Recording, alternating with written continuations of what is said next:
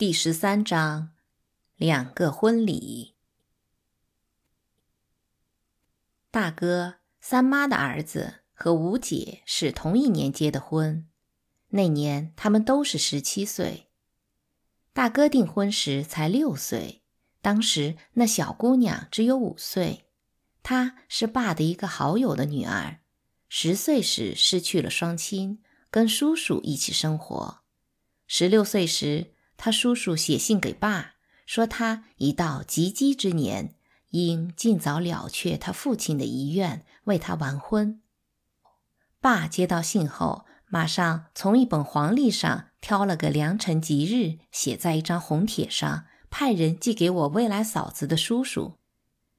这下子家里热闹开了，爸和三妈忙着为婚礼做准备。结婚礼服和婚冕由家里准备，送出去前先放在家里。在这令人高兴的时刻，我们都跑到客厅观瞧。红缎子的结婚礼服上有不同颜色的刺绣，婚冕上满是各式各样的珍珠，顶部是一只凤，装饰着珍珠、翡翠和宝石，面前垂下一串串的珍珠。除了这。还有其他一些发饰，两对金手镯，两只漂亮的红缎盒子里放着四个镶着不同种类宝石的戒指。小石，九姐兴奋地在门廊下招呼我，她早就想看这些东西。你看见金手镯了吗？他们说这是上海最流行的。你知道上海在哪儿吗？我当然知道。你问这干嘛？我说。我是说，上海的东西真好，要能去上海该多好啊！九姐那双漂亮的眼睛，说话时一闪一闪的，跟她妈一样迷人。但她经常过于做作，有点让我讨厌。小时再去看看结婚礼服，我妈一天到晚为哥哥的婚事忙，真来劲。我妈也一直为吴姐的婚事忙，她也快了。我妈天天出去给吴姐买了好多好看的衣料。那有什么意思？你姐姐是嫁到别人家，好东西都带走了。我不想听她说，想往外走，可她非拉着我去看结婚礼服。她眼睛睁得大大的，老是盯着衣服和珠宝看个没完。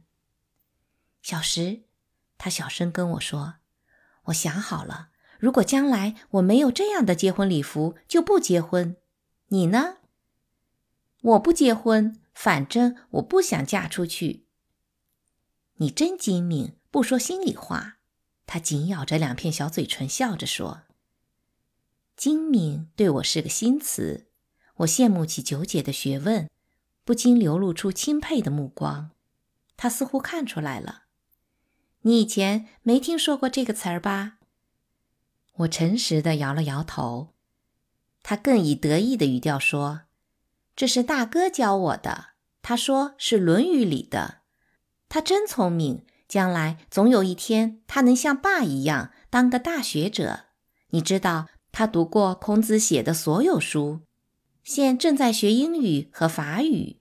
大表哥每天教他英语。他说结婚后还可以教新娘子外语。他们要能一起出国就好了。”可妈觉得这太可笑。她说：“如果他们出了国，人家该笑话我们了，因为新娘子要跟丈夫出了国，讨儿媳妇还有什么用？儿媳妇的责任是顾家。那大哥愿把新娘子一人留下吗？”我问。我想不会。就像妈说的，大哥是个孝子，他首先想的是光宗耀祖，不会让父母丢面子。我当时还小，不懂什么是丢面子，可又不敢问，我怕九姐会看不起我。这时，大哥和其他姐妹们走进来，他们一进屋，姐姐们就逼着大哥看结婚礼服。大哥很害羞，不想看，可姐姐们紧紧拉着他的胳膊。这有什么好看的？大哥小声咕哝着，脸都涨红了。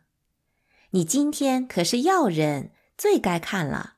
一个姐姐说完，其余的都开心的笑了。哥，这衣服新娘子穿上大不大？不知道，不知道，这就怪了。你一定见过她，我敢打赌。赌什么？什么都成。你们当我那么傻？我才不跟你们这些娇小姐打赌呢！掉了那儿，让别人替你们难过。你敢发誓从没见过他？以你的名誉担保。用不着发誓，我已经说了，我没见过他。你肯定见过他。胡说八道！大哥的脸突然变红了，他生气了。那你一定在梦里见过他，是不是？又是一阵大笑。九姐过来帮腔。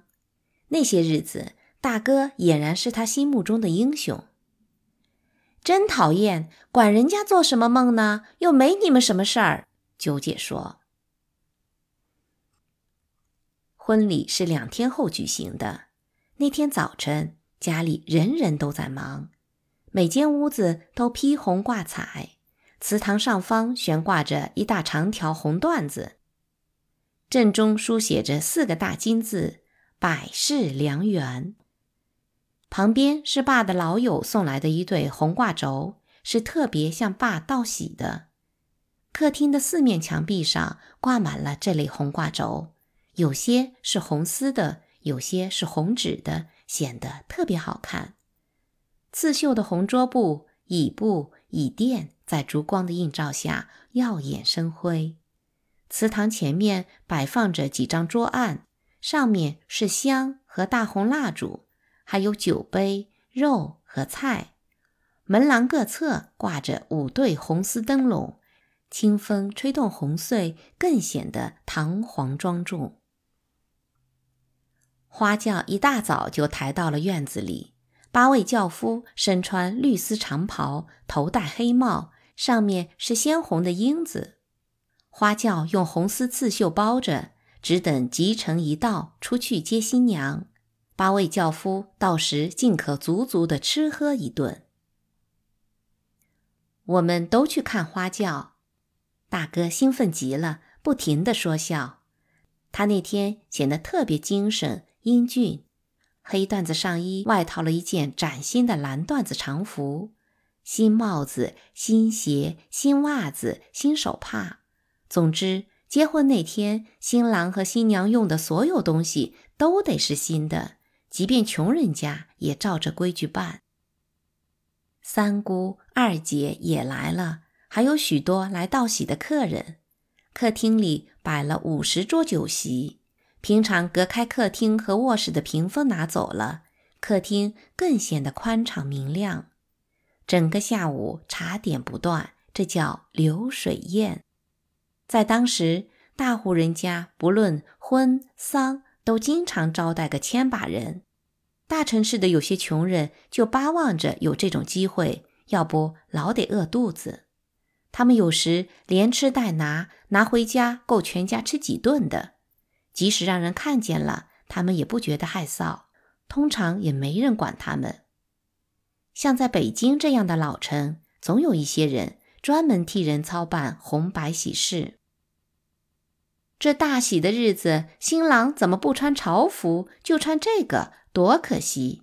我想他要是穿上官袍才帅呢。三姑说：“所以我不喜欢民国。”三妈说：“民国前我穿什么样的衣服？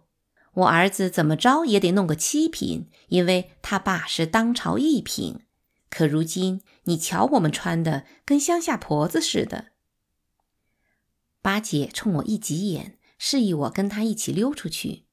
到了个没人的地方，她说：“小石，你看还是民国公平，有儿子的跟没儿子的差不了多少，还是不要皇帝好。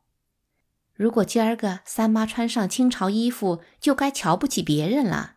谢天谢地，现在是民国。”总统也给爸送贺礼了吗？三妈说，婚礼过后得把总统的贺礼放他屋里。我说，你真傻，三妈还当总统跟皇帝一样呢。他不知道民国的总统跟普通人一样，老百姓拥戴谁，谁就能当领袖。孙中山原来只是个医生，还不是当了第一任大总统？八姐说话时的神情严肃的像个大人，虽然我不全明白，可我知道他是对的。你想当领袖吗？我也试着用“领袖”这个新词。当然想，我想先学医，当个医生，然后认识好多人，当了领袖，改革中国，还有我们家。改革是当时最热门的课题。我想八姐一定能搞出个百八十项改革。听到爆竹响，我们知道花轿出去接新娘了。我们跑到前门去看，八位乐手和手拿刺绣丝旗、手提灯笼的一群孩子正跟着花轿往前走。八位乐手每人拿一件不同的民族乐器：锣、鼓、钹、笛子、唢呐等。婚乐非常简单，一支曲子只奏五或十分钟，奏完了再奏一遍。接新娘的队伍晚上才到家，花轿停在门口，佣人进来说：“新娘子到了。”新郎出去迎接。新郎冲花轿鞠三个躬，掀开轿帘，恭敬地站在一旁。然后两位伴娘扶新娘子出轿，他的脸被红丝盖头遮着。我们一个劲儿地往前凑，想先看第一眼。新娘有两位伴娘扶着走到祠堂前停下来，新郎揭开盖头，我们看见了他的脸。新郎新娘一起叩拜祖宗，磕过三个头之后，向父母行礼，也是叩拜。新郎新娘入洞房以后，坐在桌边，新娘一动不动，她那漂亮的衣服和缀满了珠宝的婚冕。使她看上去像庙里的一尊神像。我们争着往前挤，想尽可能的离他们近一点。只有在这种特殊的场合，新娘才是尊贵的，新郎只是她恭顺的仆人。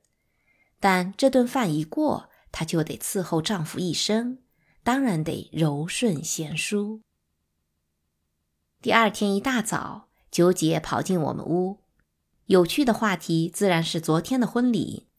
我们都觉得新娘漂亮，这可让九姐高兴坏了，因为新娘是她嫂子。我哥当然很高兴。今儿早上来看我妈，我正在那儿。他跟我说，新娘跟他说了一夜悄悄话，他觉得她很迷人，很漂亮。他说一辈子也不离开她。如果她死了，他跟着一道去死。可妈说，大喜的日子说到死太不吉利。我哥说，新娘还会作诗，给他看了一些。他最喜欢看《红楼梦》。我想听听他还带来了什么好书。八姐问。我去把哥叫来，让他多讲讲新娘子。我还得让新娘子给我的扇面题诗呢。他特别聪明。